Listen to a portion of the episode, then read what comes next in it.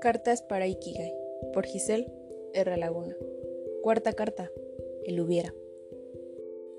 Hola tú, ¿cómo estás?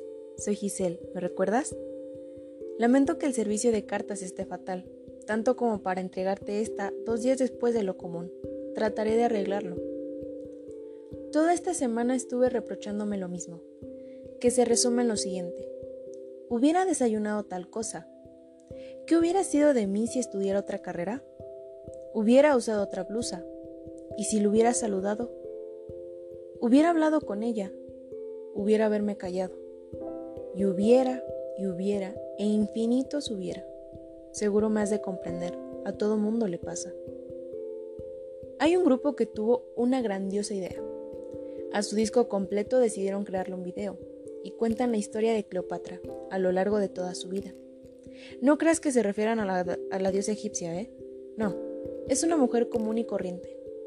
Es una representación gráfica del hubiera. Y sí, el hubiera es perfecto. Es mucho mejor que nuestra realidad. ¿Y sabes por qué?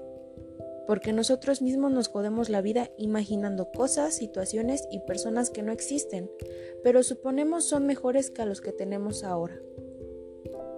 Mamá me dijo un día molesta que dejara de pensar en el hubiera, porque si lo seguía haciendo, jamás disfrutaría mi presente.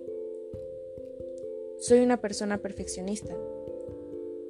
Y vi la conferencia de una psiquiatra que me hizo comprender que todos tenemos un poco de perfeccionismo, pues siempre estaremos buscando el granito negro en el arroz y de ese modo nunca estar satisfechos, corriendo de aquí para allá, consiguiendo una vida que jamás estará completa.